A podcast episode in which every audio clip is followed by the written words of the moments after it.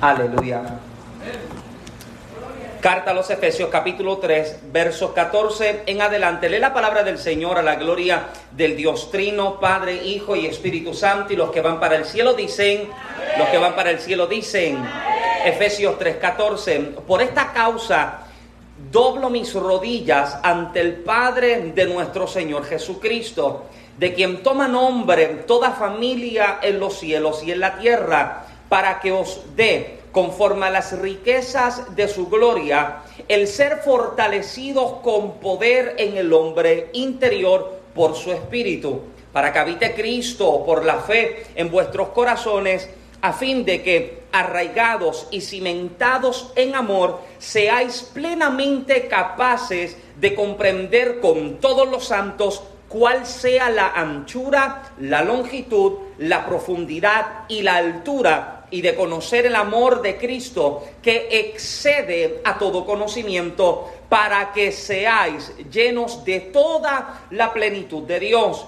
Y aquel que es poderoso para hacer todas las cosas mucho más abundantemente de lo que pedimos o entendemos según el poder que actúa en nosotros, a Él sea gloria en la iglesia de Cristo Jesús por todas las edades, por los siglos de los siglos. Amén. Gracias Señor en esta noche. Bendícenos con tu palabra. Habla Señor que nuestro oído está presto, nuestro corazón está listo, nuestra copa está puesta boca arriba. Te pido Padre que confirmes cada palabra con milagros, con señales y con prodigios. Expande nuestros límites de conocimiento y permítenos Padre amado poder entender las profundidades de tu palabra en el nombre de Jesús a quien damos toda gloria. Amén Señor y amén. Puede tomar su lugar en esta noche. Bendito el nombre de Jesús. Trataré no ser extenso, pero ya que somos pocos, la pastora dijo que es mucho para todo el mundo, así que es más para cada quien. Eh, le invito a que juntos podamos compartir eh, la palabra. Leí una anécdota en estos días que me pareció, eh, me pareció algo graciosa, algo interesante. mira cómo dice, dice, cierto día un granjero estaba trabajando en sus tierras cuando llegó un inspector del gobierno. Al bajarse de su camión, el inspector le dijo, voy a inspeccionar su terreno para asegurarme de que no haya ninguna violación de la ley aquí. El granjero le dijo, muy bien señor, pero eh, no se meta en el campo de atrás el inspector sacó su placa de identificación y le dijo, ¿ve usted esta placa? Esta placa indica que yo tengo autoridad para inspeccionar donde yo quiera y usted no me puede prohibir la entrada a ninguna parte de su terreno. ¿Entendido? El granjero se disculpó y le dijo que fuera a inspeccionar donde él quisiera. Luego volvió a su trabajo. Al rato escuchó unos gritos de desesperación. Al acercarse al lugar de donde provenían, observó que el inspector se había metido precisamente en el campo de atrás y que un toro muy bravo lo estaba persiguiendo. Desesperado, el inspector pedía ayuda y en eso el granjero le gritó, la placa, enséñale al toro la placa. Sígueme. La autoridad es importante pero no significa mucho si no viene acompañada con poder. No podemos ser efectivos en una cosa cuando nos falta la otra. Hay quienes todavía no han podido alcanzar más porque no han descubierto más de lo que recibieron. Yo creo que una de las mayores tragedias de nuestra vida es que pasemos de esta tierra, que pasemos de este mundo sin nunca haber descubierto qué fue lo que Dios entregó en nuestra vida, sin nunca haber descubierto cuál es la intención de Dios para nosotros o sin lograr entender cuál es el propósito con el cual hemos sido diseñados. Ahora, lo interesante es que el libro de Génesis nos enseña que en el huerto del Edén Dios le entregó al hombre, escuche bien, todo lo que necesitaba para que, para que realizara su trabajo y asignación en la tierra. Dios le dice a Adán que todo lo que haya en la tierra se sujete a él. Le dijo, sojuzgad la tierra. Y número dos, le dijo, ponle nombre a los animales, poder y autoridad en sus palabras. Fue lo que Dios le entregó al hombre. Ahora, lo, note el siguiente detalle. Dios no lo creó incompleto, ni faltando de lo necesario para que cumpliese su propósito. Escuche bien, cuando el hombre es formado, creado y establecido dentro del huerto, Dios no le hace faltando de nada. Dios lo crea con absolutamente todo lo que necesita. ¿Me siguen todavía? O sea, Dios no lo crea incompleto, Dios no le hace faltando algunas piezas, Dios lo crea completo. Y note lo siguiente, que a pesar de que el hombre luego peca y es echado fuera del huerto, no pierde su propósito y mucho menos pierde lo que había recibido como asignación, sojuzgar la tierra. El hombre echado fuera del huerto, el hombre ya no tiene entrada al lugar donde hay querubines que con una, una espada de fuego que redondea impidiendo su entrada a pesar de que el hombre ha pecado y ha fallado, el hombre no pierde su propósito en la tierra. La asignación y la tarea que Dios le entrega al hombre es precisamente que llene la tierra, que sojuzgue la tierra, pero te das cuenta de que ahora vendría con un poco más de esfuerzo. Dios le está diciendo con el sudor de tu frente, tendrás que trabajar, tendrás que, que forzarte. La mujer aumentaré sus dolores de parto. Dios no le está quitando su propósito, hello. Dios no le está quitando su asignación. Y yo entiendo que una de las mentiras que el enemigo ha hecho creer a mucha gente es que Dios les quitó su asignación en la tierra. Hello. Que Dios les quitó su propósito. Que Dios les, les quitó el llamado. Cuando usted debe entender que el amor de Dios a nuestra vida ha sido tan grande que, escuche bien, su amor no, no, no se nos revela cuando Jesús muere. No, su amor se revela en que el Padre envía a su Hijo. Hello. Jesús no ha muerto en la cruz todavía, pero el amor del Padre es tan grande que decide entregar a su Hijo. Ahora Ahora usted me está diciendo a mí que es tan grande el amor de Dios que nos va a quitar el llamado, nos va a quitar el propósito, nos va a quitar las capacidades. No, ahora Él te está diciendo, lo tienes, pero te va a costar trabajo. Hello, lo tienes, pero te va a costar un poco más de esfuerzo. Tienes el talento, tienes las habilidades, pero ahora te toca esforzarte un poco más. El hombre es formado en la, eh, es formado en la tierra, plantado dentro del huerto. Y hay algo que me fascina acerca de este texto, amado, porque usted mira el capítulo 1, capítulo número 2 y capítulo número 3 del libro de Génesis y usted se, usted, usted se está dando cuenta que Dios está creando todas las cosas. Hace expansión de cielos y tierra, de oscuridad y luz, hace expansión entre aguas y tierra y cuando ha creado y formado todas las cosas en la tierra, entonces Génesis dice, el escritor dice, se cree que Moisés el que está escribiendo cuando está escondido en el monte, metido dentro de la gloria, Dios le está revelando todos los acontecimientos eh, pasados, Dios le está revelando y Moisés puede ver entonces en aquel momento cómo Dios decide tomar del polvo de la tierra y forma al hombre el detalle interesante es el siguiente, que el hombre no es formado dentro del huerto, el hombre es formado en la tierra. Escuche bien, al hombre Dios no lo forma dentro de la posición, aleluya. Dios lo forma en la tierra, lo llena del espíritu, por eso es que sopla aliento de vida en él y luego lo puede posicionar. Debe darse cuenta que no podemos ser efectivos si no tenemos el espíritu. ¿Alguien está todavía conmigo? No hay manera en que podamos ser efectivos en nuestra asignación si nos falta falta lo importante, si nos falta el espíritu. Ahora, el hombre está dentro del huerto y dentro del huerto hay algo que me fascina. El hombre está solo. El hombre tiene ahora, se le ha delegado el que le ponga nombre a todos los animales. La tortuga no sabía que era tortuga hasta que Adán le dijo que era tortuga. El, o sea, el gato no sabía que era gato hasta que a lo mejor el gato pensaba que era jirafa. Salud. Pero no, no hasta que Adán le dijo tú eres. Hay alguien todavía. Ahora, ¿sabes qué me fascina de esto? Que dice que Dios vio que el hombre estaba solo, que no era bueno que el hombre estuviese solo. Y mira lo que la palabra dice. Dice que Dios hace que el hombre caiga en un sueño profundo y despertando del sueño, el hombre se da cuenta que Dios le ha quitado que una costilla y quitándole la costilla, con ella crea entonces a Eva. Te das cuenta, aleluya, de que la mujer, la costilla siempre estuvo dentro del hombre. La costilla no fue creada luego, aleluya. La costilla no fue creada después en el huerto. La costilla siempre estuvo dentro del huerto. Lo que el hombre necesitaba ya lo tenía dentro de él. Usted debe entender que todo lo que usted necesita para cumplir el propósito de Dios en este tiempo ya lo carga dentro de ti. Lo que pasa es que quizás no lo has descubierto. Hay dones, hay talentos, hay habilidades que quizás no te has fijado que Dios te entregó y Dios te está diciendo, abre los ojos porque tú cargas lo que ellos están necesitando. Tú tienes las palabras, en ti te entregué los talentos, a ti te entregué las habilidades, solo tienes que descubrirlas para que puedan ser manifiestas. Escuche bien, a veces estamos tan enfocados pidiendo lo que creemos necesitar sin darnos cuenta que ya lo tenemos. Hay gente que puede pasar la vida pidiéndole a Dios, entrégame tal cosa, sin darse cuenta que la tal cosa que le están pidiendo a Dios, ya Dios se la había entregado. Gente que todavía está pidiendo, Señor, dame la autoridad, cuando Dios le dice, ya tú tienes la autoridad. Señor, dame el poder, y Él te dice, ya tú tienes el poder. Señor, dame los talentos, y Él te dice, es que ya tú los tienes. Tienes que activarlos para que los puedas utilizar. Alguien debe decir amén, aunque sea de aguaje en esta noche. Aleluya. ¿Por qué? Porque Dios está más interesado en utilizar lo que tenemos que en entregarnos lo que, lo, que le estamos pidiendo.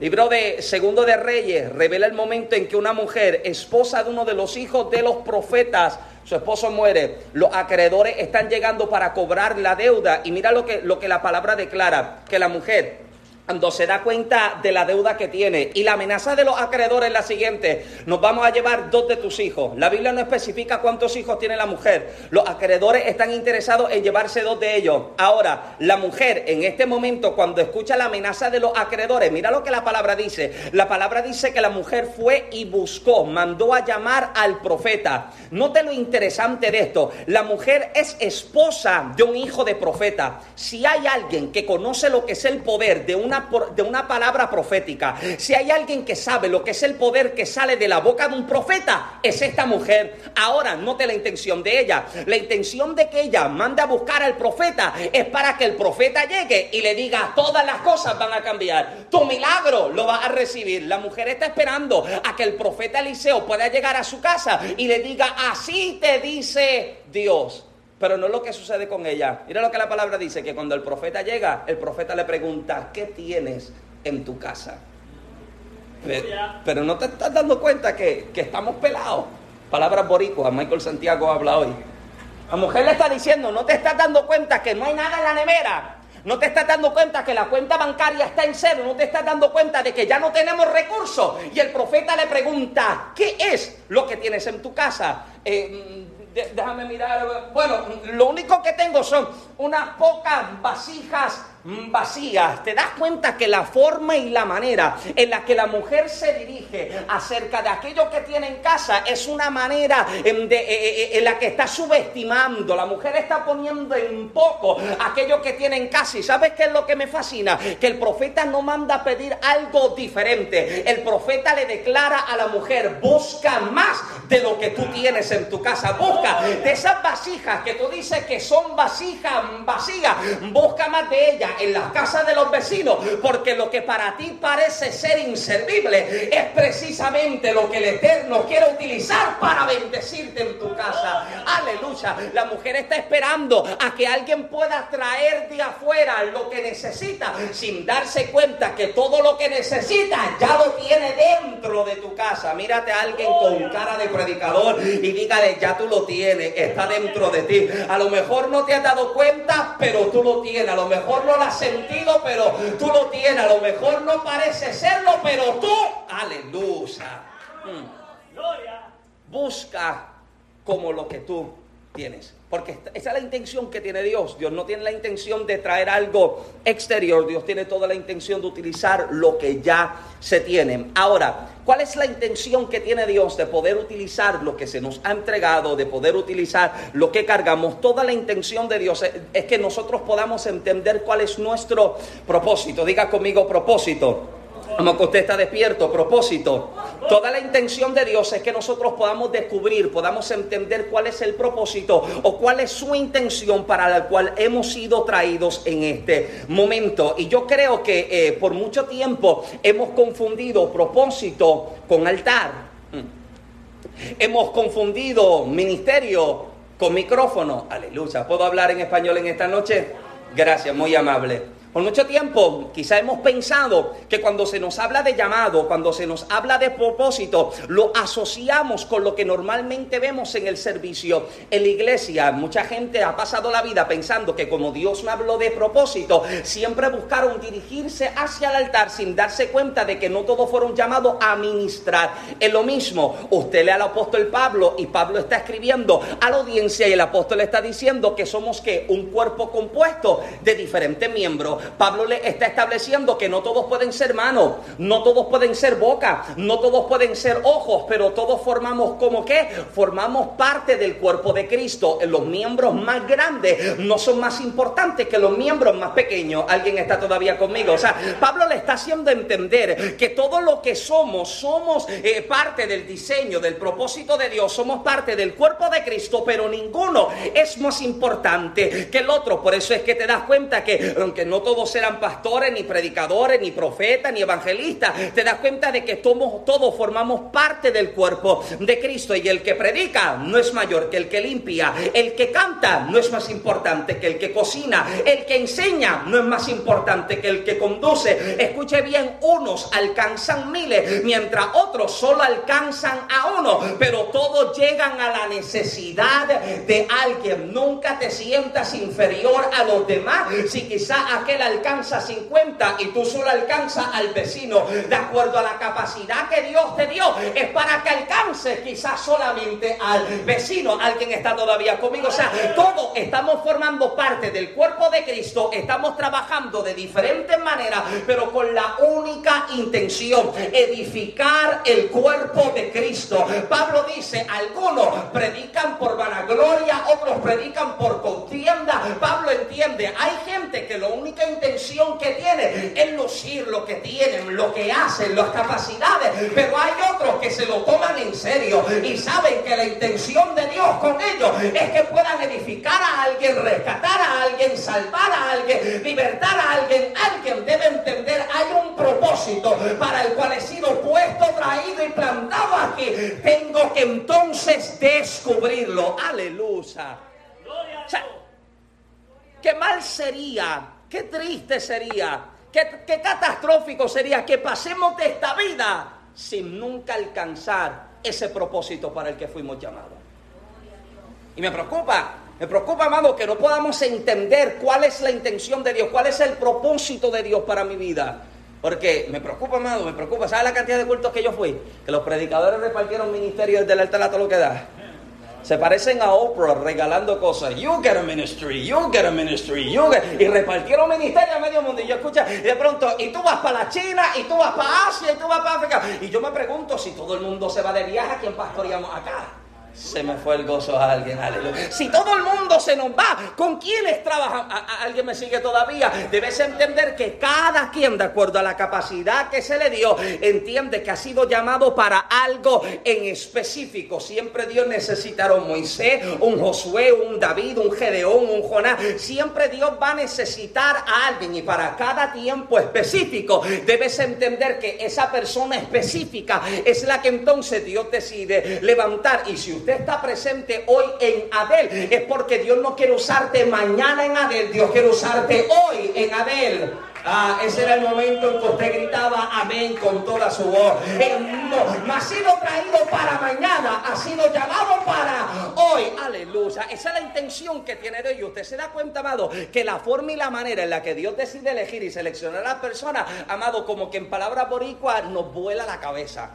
Porque usted pensaría que la gente que Dios elige para trabajar en su ministerio, para trabajar en la asignación, para trabajar en aquello para lo que ha sido enviado, sería alguien que nació en una estrella y se crió en una nube. Mm. Usted pensaría que la persona que Dios llamó para que pueda trabajar en el ministerio ha sido uno que nació con alas de querubines. Y de pronto usted se da cuenta de que el molde que Dios decide utilizar para escoger gente nos vuela la cabeza porque Jesús tiene 12 discípulos en un ministerio de tres años y medio en la tierra. 12 discípulos. Y los 12 discípulos no son espirituales. Hay un Pedro que si usted le alza la voz, la vena del cuello se le brota, te saca un cuchillo y te corta la oreja. Dios bendiga a los espirituales en esta noche. Hay un Tomás que nada lo impresiona. Hmm, si yo no lo veo, yo no lo creo. Si yo no lo toco, yo no creo que ha resucitado. Hay un Judas que tiene buena idea. Hmm. Ve que el perfume se está derramando y él dice, oye, pero es que este perfume se puede vender, esto vale, esto vale chavo, esto vale dinero. Le está diciendo Jesús, este perfume, mira, ¿cómo es que lo están derramando? Si esto se puede vender y con el dinero se ayudan a los huérfanos, se ayudan a las viudas, se ayudan a los, necesitados. Tiene buena idea, pero tiene malas intenciones, porque el escritor dice que era que era ladrón y extraía del saco de tesorería. ¿Alguien me sigue todavía? Y usted se da cuenta de que Jesús tiene 12 discípulos. Hay unos que los judíos lo detestan, recaudador de impuestos. Publicano lo llaman y los, judíos lo detestan porque él trabaja para el gobierno romano. ¿Y qué hace Jesús? Lo elige. De hecho, escuchaba, escuchaba, yo creo que era, eh, un amigo mío o mi primo predicando, hablando de cómo, cómo, mira la forma en que trabaja Dios, en que hay un Mateo que es recaudador de impuestos, sabe trabajar con dinero, sabe de contabilidad y Jesús no lo pone en tesorería. No es el tesorero del ministerio. Hello decide poner en, tesorería el que él sabe que con un beso lo va a traicionar, que por 30 piezas, de plata lo va a vender. Alguien está todavía aquí conmigo y usted se da cuenta de que Jesús lo conoce. Mírate a alguien y dígale, Jesús lo conoce y no, su Dios. Jesús lo conoce. Jesús sabe quién es, quiénes somos todos. Él nos conoce a todos y aún conociendo lo peor de nosotros, decide seleccionarnos, decide escogernos, decide apartarnos. Imagínate que Dios te tratara de acuerdo a tus pecados pasados, a tus errores, a tus tropiezas, ninguno de nosotros estaríamos aquí. Ninguno trabajaríamos para el Señor. ¿Y sabe lo que Pablo tiene que establecer? A mí me mira, amado, yo compartí con la pastora semana atrás, yo decía, mira, cuando yo me convertí, yo, yo, no soportaba a Pablo. Hello. Porque Pablo, Pablo es fuerte. O sea, ¿usted se cree que Pablo viene con un mensaje, eh, Puerto Rico diríamos medio enguañangado? No, no, no. Pablo viene con un mensaje fuerte. Pablo de, pronto le escribe a los de Corinto. Tranquilo, ya hemos, ya hemos llegado el mensaje. Pablo le escribe a los de Corinto y en el capítulo número uno, mira lo que Pablo le está diciendo. De hecho, déjame, déjame buscarlo. Yo creo que usted lo pueda entender conmigo. Pablo le está escribiendo a los de Corinto, capítulo número uno, versículo eh, número. Eh, Gloria a Dios. En la segunda. Capítulo número uno. Capítulo número uno de la carta a los Corintios. Mira lo que Pablo está diciendo, del versículo número 26 al 29. Reina Valera dice: Pues mirad, hermano, vuestra vocación, que no so, eh, pues miráis, hermano, vuestra vocación, que no sois muchos sabios según la carne, ni muchos poderosos, ni muchos nobles, sino que lo necio del mundo escogió Dios para avergonzar a los sabios, y lo débil del mundo, para y lo débil del mundo escogió Dios para avergonzar a los fuertes. No sé si se me fue. Ah.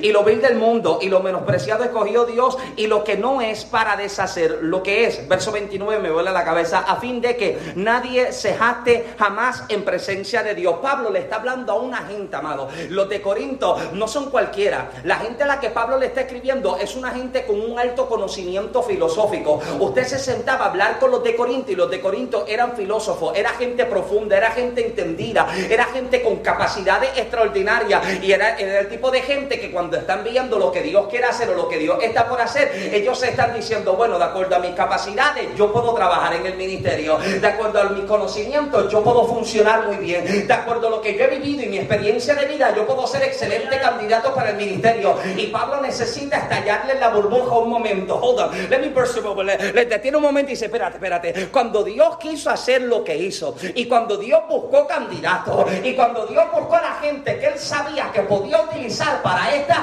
asignación tan sagrada. Mira, había tantos buenos candidatos, había gente poderosa, había gente rica, había gente importante, pero ninguno de ellos impresiona a Dios. Sin embargo, que Él decide escoger a lo vil y a lo menospreciado para avergonzar a los que sí se creen. Aleluya. ¿Y sabe cómo Pablo los termina de rematar? Verso 29. Reina Valera lo dice de manera bien bonita. Dice, y, eh, y dice, a fin de que nadie se jate en su presencia. Si Pablo fuera boricua, Pablo diría, para que nadie saque pecho y diga, yo me lo merezco, yo me lo gané. El ministerio que yo tengo, los talentos que yo tengo, es porque yo soy hombre de Dios. No, Pablo está diciendo, nadie se puede jactar delante de Dios, porque Dios te dice, por mi gracia es que yo te elegí, por mi gracia es que yo te seleccioné, por mi gracia es que decidí sacarte de la perdición del mundo para establecerte en una gloria tan poderosa que cambia todo aquel que toque. Alguien debe entender que somos lo que somos, estamos donde estamos y tenemos lo que tenemos solo por la gracia de Dios. Aleluya. Yo no compro a Dios ni con mi ayuno ni con mi oración. No, yo no compro a Dios. O sea, eh, eh, lo peor que, usted puede pensar es que usted piense que usted puede manipular a Dios. Dios no te usa porque tú hagas tales cosas, Él te usa por gracia. El día en que usted se meta a la oración tratando de torcerle el brazo a Dios para que te dé algo y para que haga algo, será el día en que no recibe nada. Pero cuando usted se mete a la oración, cuando usted se meta al ayuno, cuando usted se mete a la vigilia con la intención de estar cerca de Dios, aleluya, con la intención solamente de estar con Él, te aseguro que será el día donde será más utilizado, donde quizás habían cosas que ni sabías que Dios podía hacer en ti y la hace en ti, por ti y a través de ti. Alguien está todavía aquí conmigo. Pablo le está diciendo, es por gracia, esto no es porque nos lo ganamos ni porque lo merecemos, esto es por gracia y lo que Dios quiere hacer con nosotros y en nosotros es sencillamente por su gracia. Por gracia somos escogidos, somos apartados, somos seleccionados. Y esto no solamente se refleja en los acontecimientos del Nuevo Testamento, usted mira todo el Antiguo Testamento y te das cuenta que, que Dios tiene una manera de elegir a la gente, de crear la nación de Israel, decide escoger mujeres estériles. Mira, mira la manera en que trabaja Dios. Que, le, dice, le dice a Abraham, te haré padre de multitudes. Y tiene una esposa que, que, está llegando ya. Y todavía no ha podido tener hijos. Su, vientre es estéril. Porque Dios no está buscando la gente que parece tener las calificaciones humanas. O sea, Dios sabe qué puede utilizar y qué no puede utilizar. Hay gente con excelentes talentos, pero Dios sabe que no los puede usar. Dios sabe que no, no les puede confiar más. Porque Dios sabe que si se mantienen aquí, aquí están humildes. Ah. Aquí todavía buscan a Dios. Aquí todavía se someten. Pero Dios sabe que si les entrega así, oh. de aquí a aquí Dios dice, aquí se nos pierde. Aquí se nos aparta. Aquí todo se le sube. Y aquí entonces va a pensar que se trata de... Imagínate, imagínate a Elías se le conoce como el profeta de fuego. Y cuando está viviendo la peor persecución de su vida, ¿sabe lo que le dice a Dios? Señor, quítame la vida porque soy el único que queda. Y Dios le dice, ¿cómo tú me dices? Papito, tranquilo, que todavía quedan siete mil rodillas que no se han doblado ante Baal. No te creas que tú eres el único que me busca. Ah, ah. ¿Hay alguien aquí todavía? Es por gracia. Alguien diga conmigo, es por gracia.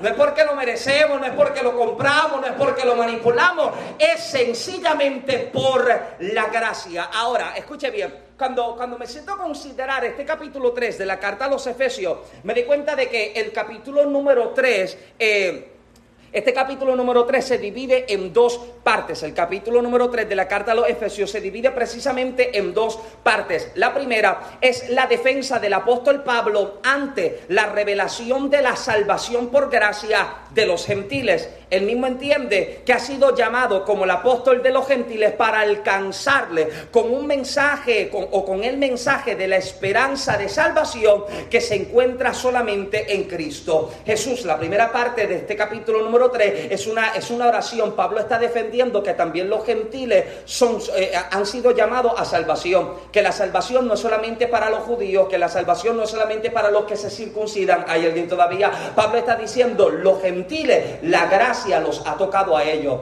La gracia los ha arropado. Esto es lo que entonces Pedro también entiende cuando tiene la revelación del lienzo que, es presentado y los reptiles y cuadrúpedos y animales que se arrastran son presentados. Dios que le declara al apóstol Pedro. Y él está diciendo, no, no llames inmundo lo que yo santifiqué. Le dice, mata y come.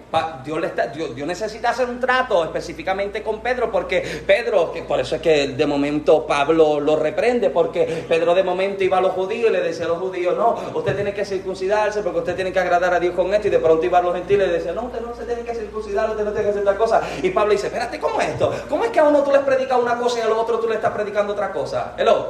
O sea, el último de los apóstoles que llega viene, viene a darle lima, viene a regañar al papá de, los apóstoles, al, que, Jesús deja como, una de, las piezas más importantes de levantamiento y la formación y el crecimiento de la iglesia. Hay alguien todavía. O sea, esto es lo que Pablo está entendiendo. La salvación es para todos. Y en la primera parte de este capítulo 3, Pablo está defendiendo esta revelación de salvación por gracia. Ahora bien, la segunda parte del capítulo número 3, y en esto pido que me tenga un poco de paciencia, la segunda parte del, del capítulo número 3 es una oración que se divide en dos segmentos. La primera, escuche bien, Pablo está orando por el entendimiento y el fortalecimiento de ellos, o sea, de la iglesia, de los de Éfeso, ante su tribulación personal. Pablo está presente y está consciente de las prisiones, los encarcelamientos. Pablo ha sido apedreado, Pablo ha naufragado, Pablo, ha estado a punto de morir. ¿Y sabe lo que Pablo está orando? Pablo le está escribiendo a los de Efesios. Y me, parece tan interesante eh, eh, esta declaración que Pablo hace, porque Pablo, Pablo no le está pidiendo a la iglesia que ore por su liberación de sus prisiones. Pablo no le está pidiendo a la iglesia, órenle a Dios para que me libre de esta. Pablo no le está diciendo a la iglesia, saquen ayuno para que Dios me libre de mis encarcelamientos. Al contrario, ¿sabe lo que Pablo está pidiendo? Que la iglesia pueda ser fortalecida.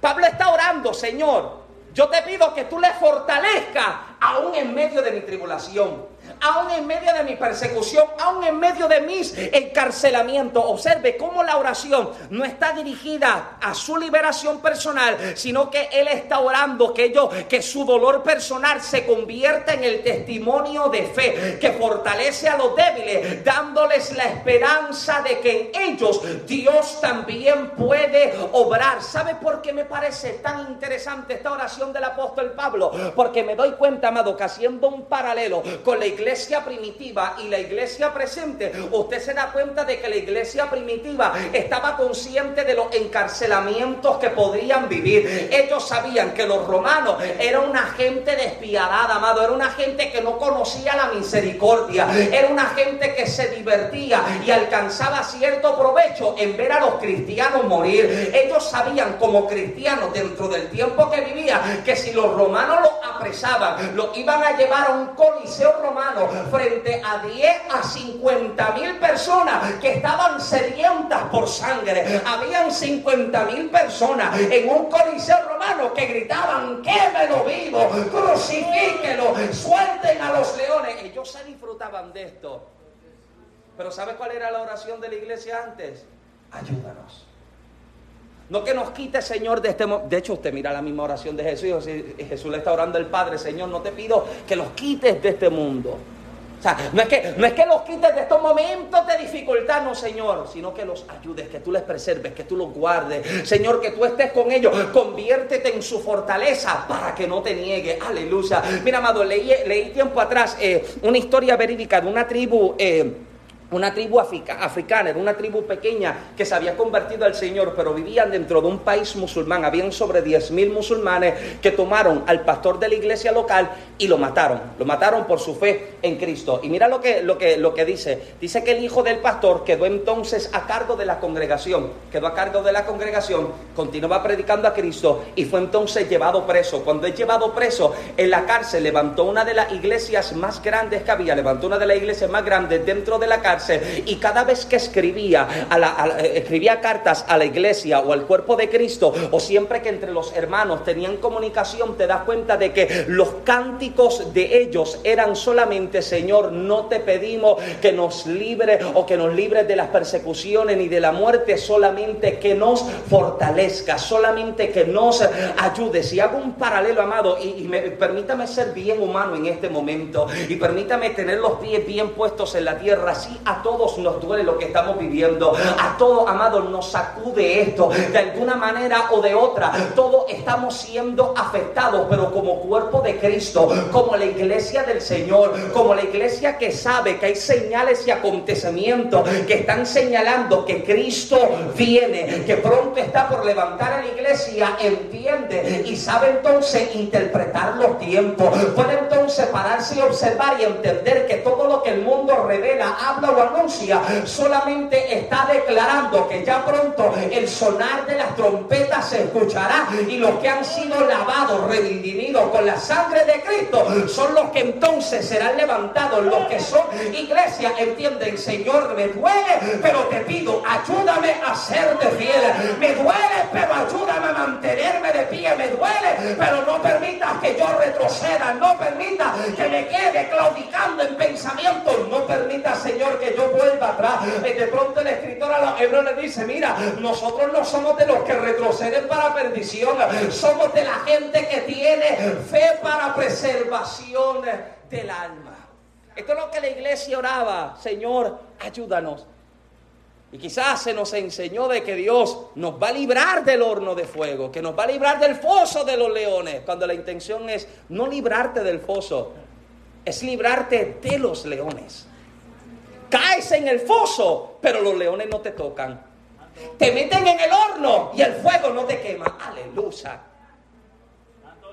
Si estamos de pie en el tiempo presente y nos ha tocado vivir lo que estamos viviendo, usted debe entender que fuimos entonces capacitados para resistir esto. Fuimos entrenados para estar de pie. ¿O acaso usted cree que cuando las pruebas llegan a su vida, llegan hacia el azar o llegan por sorpresa? No.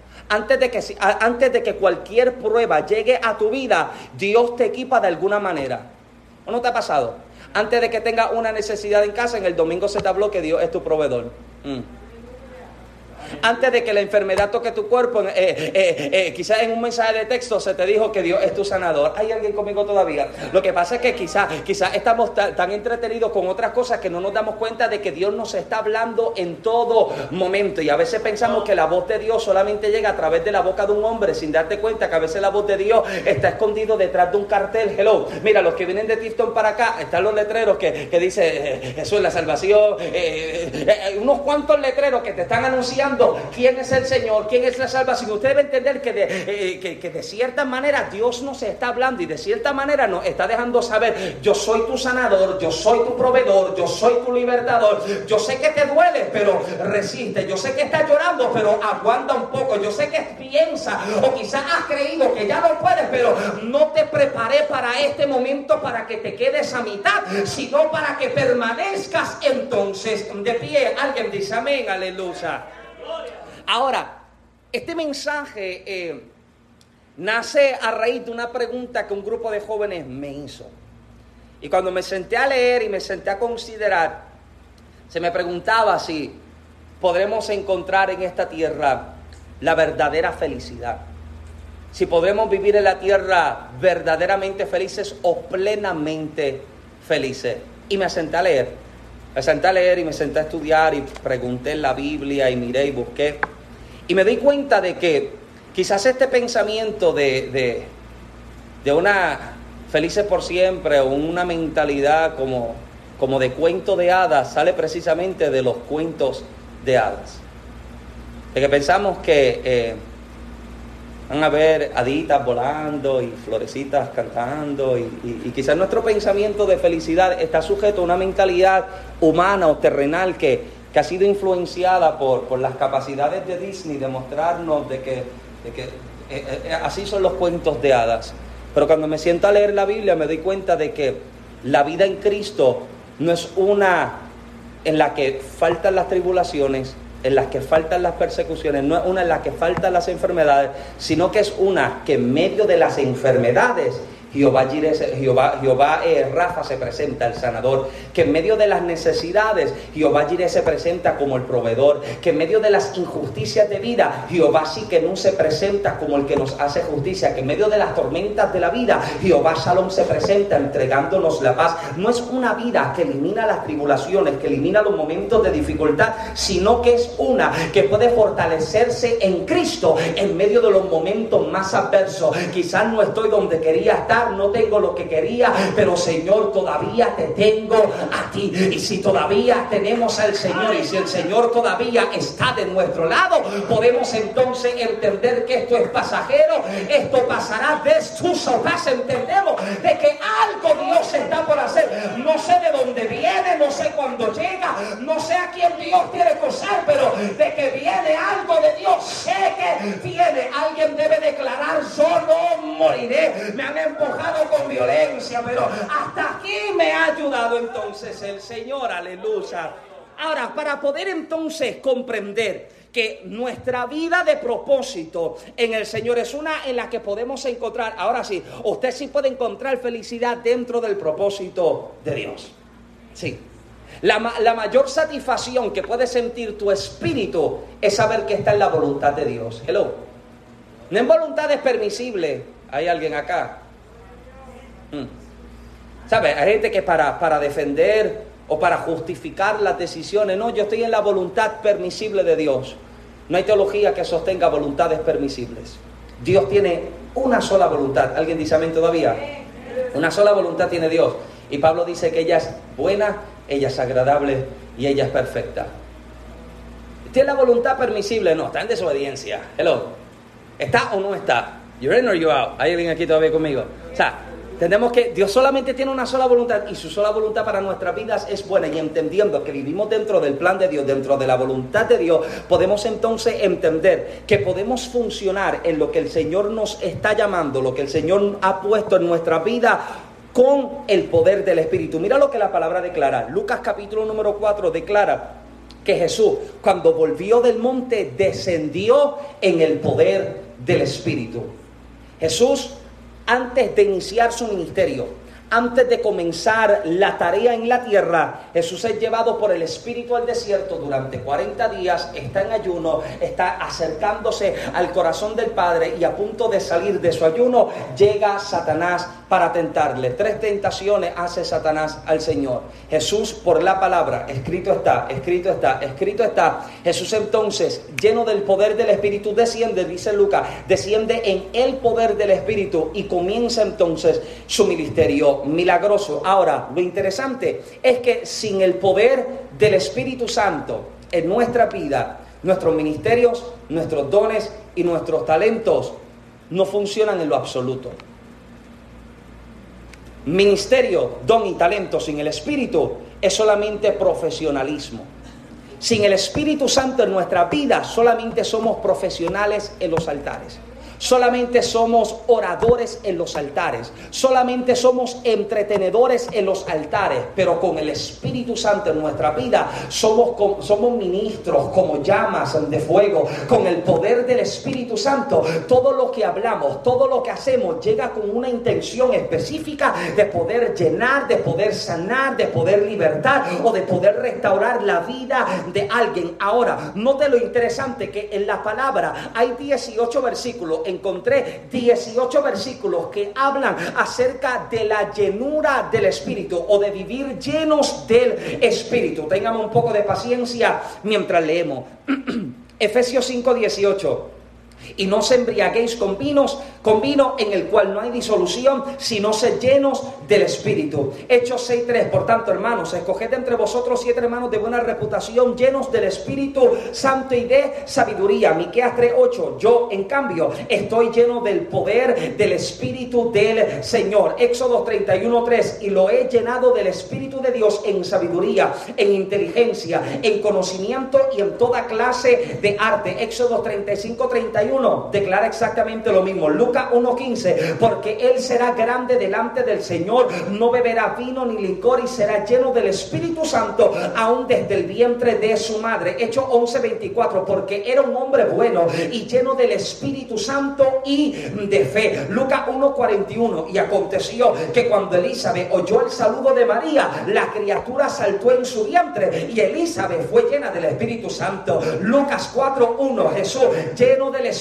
Santo volvió del Jordán y fue llevado por el Espíritu en el desierto. Hechos 9:17. Ananías fue y entró en la casa y después de poner la mano sobre él dijo, hermano Saulo, el Señor Jesús que se te apareció en el camino por donde venía, me ha enviado para que recobres la vista y seas lleno del Espíritu Santo. Hechos 13:9. Entonces Saulo, también Pablo, lleno del Espíritu Santo, fijó su mirada en él. Hechos 4:8. Entonces Pedro, lleno del Espíritu Santo, le dijo, gobernante y anciano del pueblo, Hechos 6:5, lo propuesto tuvo la aprobación de toda la congregación y escogieron a Esteban, un hombre lleno de fe y del Espíritu Santo. Hechos 7:55, pero Esteban, lleno del Espíritu Santo, fijando los ojos en el cielo, vio que la gloria de Dios y a Jesús sentado a la diestra de Dios. Lucas 1:67, y su padre Zacarías fue lleno del Espíritu Santo y profetizó. Hechos 2:4, todos fueron llenos del Espíritu Santo y comenzaron a hablar en otras lenguas según el Espíritu les daba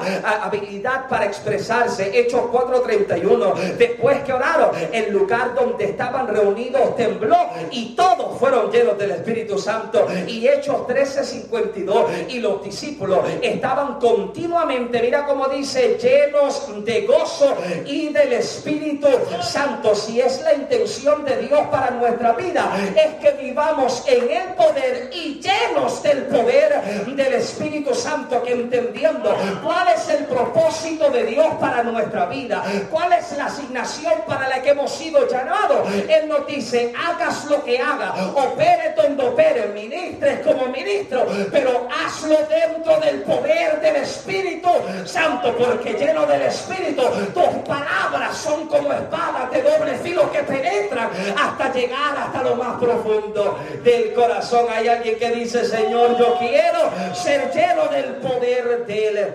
Espíritu. Para la asignación a la que se nos envía. El propósito con el que hemos sido traídos, Dios nos dice, hagas lo que hagas, tengas lo que tengas, opera y ministra en el poder del Espíritu. Y termino entonces con esto. Esto lo compartía con el grupo de oración el viernes en la noche.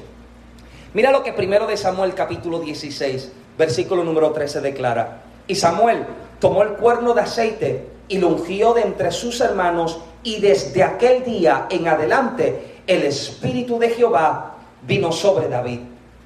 David ha sido llamado por Dios como la respuesta para la nación. Es la respuesta para el pueblo. David es ungido precisamente por el mismo profeta que había ungido a Saúl como rey. Ha sido ungido por el mismo hombre, un método y una forma completamente diferente, pero ungido por el mismo hombre. Lo interesante es que me di cuenta que en ese capítulo número 16, David es ungido, el aceite es derramado sobre él, pero David en el capítulo 16 no inicia su reinado, no comienza su asignación no inicia en la tarea para lo que ha sido llamado. Capítulo 16, el aceite cae sobre él, el Espíritu de Dios lo cubre, pero David no entra en el reinado. Ahora, hay algo que me fascina de este capítulo 16. Es que la primera parte del capítulo te das cuenta que David es ungido. Pero la parte B del capítulo muestra algo, amado, que me vuela la cabeza. Muestra a David en el palacio. Recuerde, David está siendo llamado para que sea rey el lugar de propósito de David. ¿Dónde va a ser? En el palacio. La parte B del capítulo enseña a David precisamente en el lugar donde Dios lo va a llevar. Pero David no está reinando en este capítulo. Mismo capítulo está en el lugar de su propósito, pero no en el tiempo de su propósito. Tú puedes estar en el lugar sin estar en el tiempo. ¿Alguien me sigue? Tú puedes estar en un lugar sin darte cuenta de que no es el momento. ¿Alguien me sigue? David está en su lugar, pero no en su momento. Pero estando dentro del palacio, capítulo 16 me doy cuenta de que David no tiene la, corona sobre su cabeza. David no tiene el cetro en la mano, no está sentado en el trono. David está en el capítulo 16 tocando el arpa para el rey Saúl. Me fascina el hecho de que Dios lleva a David al lugar donde mañana lo posicionará para que pueda entender el valor de lo que tiene hoy. Antes de que David pueda tener la corona sobre su cabeza, debe aprender a honrar el arpa que tiene en su mano. Yo creo que uno de nuestros errores es pensar que la corona es más importante que el arpa, pensar que el ministerio es más importante que el servicio, que el trabajo, que la ayuda. Hay alguien conmigo, Dios le está diciendo, David, tu carga en la unción, el Espíritu de Dios está sobre ti, pero permíteme llevarte a tu lugar de propósito para que tú entiendas, antes de que te sirvan, tú tienes que aprender a servir. Antes de que tú estés arriba, debes aprender entonces a estar abajo. Aleluya. Lo unge en capítulo 16, pero el versículo, el capítulo 17 dice entonces que durante 40 días hay un hombre, un paradín, un gigante, dice la palabra, un hombre de casi 10 pies de altura, está gritando por 40 días frente al ejército de Israel, envíenme a alguien que me haga frente. Goliat un tipo grande. O sea, no van a buscar a alguien como yo para tratar de intimidar al pueblo. Imagínate a mí, ¿quién me hace frente a mí? Sale todo el mundo y me cae encima. Hello, este no es Goliat. Goliat es un tipo grande. El tipo musculoso. Tú lo miras y tú dices, y está durante 40 días gritando que alguien me haga frente. Porque no el detalle que el paladín, la intención que tenía el ejército que en el paladín era precisamente que cuando sabían que la vida de mucha gente se podía perder en una guerra, pues hacían un acuerdo entre los diferentes ejércitos y se decían, bueno, que tu hombre combata contra el mío. Y si tu hombre gana, la victoria es tuya. Si el mío gana, la victoria es mía. Y han tomado al paladín y el paladín está durante 40 días invitando a la pelea. ¿Quién pelea contra mí? ¿Quién me hace frente? Y mira lo que el escritor especifica en el capítulo 17, que el ejército, el ejército temblaba dentro de su armadura. Armadura de aluminio y lo que tú escuchas es crack, parece una lata de loose change, tienen frío. Están temblando dentro de su armadura. Este tipo nos va a matar, se están diciendo. Y David llega como parte de un mandado de papi de llevarle el almuerzo a los hermanos. Y David llega. Y David escucha que aquel tipo está gritando, nadie me hace frente, nadie pelea. Y David, si es boricua, a la vez le hizo, ¿por qué se cree el tipo este? Esta es la versión Michael Santiago habla hoy. David se pone bravo porque David lo escucha y dice, pero ve a todo el mundo temblando y dice, pero ¿y quién se cree el incircunciso este? ¿Quién se cree el hombre este sin pacto? Yo, yo le sirvo al Dios de los pactos, yo le sirvo al que, al que es Señor de los ejércitos. ¿Quién se cree este hombre para desafiar? Y el pueblo está diciendo, no, es que el tipo sí sabe pelear, es que el tipo sí tiene capacidades, es que el tipo, mira, tiene, tiene, tiene un sumano, un arma que si te golpea con ella te acaba. Y David dice, échenmelo a mí, pero me fascina, me fascina. Esto es algo más, amado, que mm, tengo dos minutos, tengo dos minutos. Esto es algo que me bendice más. Antes de que David salga a pelear, David pregunta, pregunta. ¿Sabes qué pregunta David? ¿Qué se le va a dar al hombre que le gana a este? David pregunta, ¿cuál es el premio que se lleva el hombre que venza al paladín. ¿Y sabe lo que le responden a David? Le van a entregar a Mical, le van a entregar la hija del rey Saúl. Y David dice, espérate, a mí me dijeron que yo iba para el palacio, pues la hija del rey va a ser mi entrada a mi lugar de... Ah, hello, hello, hello. Alguien debe entender que antes de que Dios te promueva a lo próximo, te va a presentar la oportunidad por el Espíritu. Va a tener que discernir, ¿será esta la oportunidad de Dios para llevarme a lo próximo? Mira, amado, hay oportunidades que se van a presentar con apariencia de ser. Y si no las discernimos por el Espíritu, puede que tomemos decisiones equivocadas, pero guiados por el Espíritu, tú puedes decir, esta es la puerta que me conduce al propósito de Dios. Esta es la oportunidad que me eleva a lo próximo. ¿Alguien está conmigo? David pregunta, ¿qué es lo que se le va a dar? Mira, se le va a dar la hija del rey. Ahora es que, échenmelo a mí que yo peleo. Y dice que toman a David. Dicen, oye, este bravo, eh, David, esto no es así de que tú sales y peleas como tú quieres. Hay que, hay que hablar con el rey. Y me fascina lo siguiente, amado. Porque, eh, mira, cuando usted lea la Biblia, usted tiene que disfrutarse todo lo que el texto dice. Porque a mí me fascina que la Biblia da detalle de absolutamente todo. Alguien dice amén, da detalle de todo. O sea, hay que, usted vívaselo, imagíneselo, métase ahí. No se, cree, no se quede solamente en cuatro letras. No, hay algo ahí dentro que se quiere revelar. Y dice que llevaron a David al rey. Y cuando David se presenta ante Saúl, Saúl le está diciendo, mira, tú no puedes pelear con ese hombre. Ese hombre ese hombre tiene, tiene un resumen de muerte, ese hombre ha matado tanta gente, ¿cómo que tú vas a salir, David? No, es que, es que permítame dejarte saber algo, es que tu siervo era pastor de oveja, y mira lo que David le está declarando, tu siervo era pastor de oveja, y cuando en el campo se presentaba el oso, o se presentaba el león, y tomaba alguna de las ovejas, David dice, con mis manos yo lo tomaba, abría su boca, quitaba la oveja y despedazaba el depredador. David bravo, hello. Reina Valera lo que está diciendo, David le está diciendo, cuando pastoreaba, se presentaban osos, se presentaban leones y yo peleaba. Pero me fascina, amado. Usted se, usted se tira versiones anteriores y usted llega a una versión original. Usted se sienta a leer la Biblia judía y usted se da cuenta de que se declara el texto exactamente como se vivió. Y hay algo, amado, que se declara en el texto, amado, que a mí me fascina, me vuela la cabeza. Es que declara que David le está diciendo a Saúl, le está diciendo en este mismo valle yo peleé contra el oso, yo peleé contra el león. David le está diciendo a Saúl, el mismo valle donde el gigante me desafía hoy, fue el mismo valle donde ayer yo vencí al oso, fue el mismo valle donde ayer yo vencí al león. David le está dejando saber al rey, el lugar donde el gigante desafía hoy era mi campo de entrenamiento. Aquí me enseñaron a pelear, aquí me enseñaron a vencer. ¿Y sabes qué? Haré con el gigante de la misma manera en que hice con el depredador. Dame la orden que lo tomo, lo quito, lo mato, lo acabo. David dice, dame la palabra que hoy salgo a pelear contra el gigante. Ahora, termino y culmino con esto. ¿Usted cree que ya yo me vaya? Termino con esto. David, note lo interesante. Saúl le está diciendo, toma mi armadura para que tú salgas a pelear. Y David le dice, no, Nunca yo he peleado con una cosa así. De hecho, Saúl es un tipo grande. Saúl de los benjamitas dice que sobrepasaba los demás. O sea, Saúl es un tipo grande. Pelear con Goliat para él puede ser mucho más sencillo que David. Ahora imagínate a David metiéndose en la ropa de Saúl. No cabe, todo le queda extra large. Y, pero no, David le dice, espérate, yo, yo no sé pelear con lo que tú me das. Permíteme pelear de la manera en que yo sé. ¿Y sabes qué es lo que me fascina de esto? Esto lo aprendí en estos días. Eh, eh, eh, esto me mató, esto me acabó. Mira, mira, mira lo siguiente.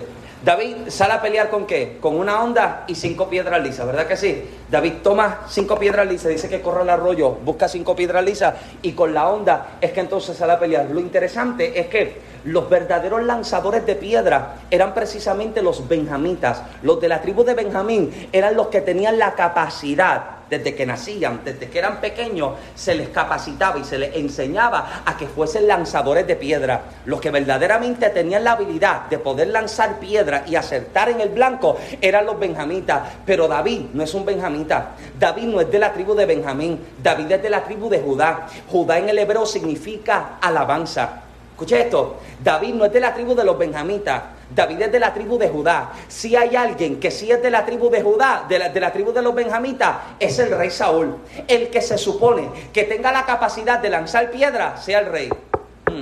El que se supone que con la, con la onda y cinco piedras lisas pudiese vencer al gigante era el rey Saúl, porque él es de la tribu de los, de, los benjamitas, él es de la tribu de aquellos que saben pelear con piedra, eran los arqueros de su tiempo, o eran era, eh, eh, los francotiradores, por decirlo así, eran los francotiradores de su, de su tiempo. Dice que podían matar un ave a mitad de vuelo, acertaban con una roca a mitad de vuelo un ave en el aire, era la capacidad que tenía. Si había alguien que verdaderamente le podía hacer frente a Goliat, era Saúl. Pero Saúl se da cuenta de que hay uno que no cuenta con las capacidades en el ADN que se supone que él tenga, sino que uno que se supone que no tenga el talento, aleluya, uno que no sepa el método de pelea, uno que no se supone que pelee de esta manera, es el que Dios entonces de decide utilizar para darle la victoria al pueblo. Dios toma a uno que se supone que no pueda y le entrega lo que se supone que otro pudiera haber alcanzado. ¿Sabe cuál es la mayor frustración de Saúl en toda su vida? Su mayor frustración no es solamente que en el pueblo la gente está cantando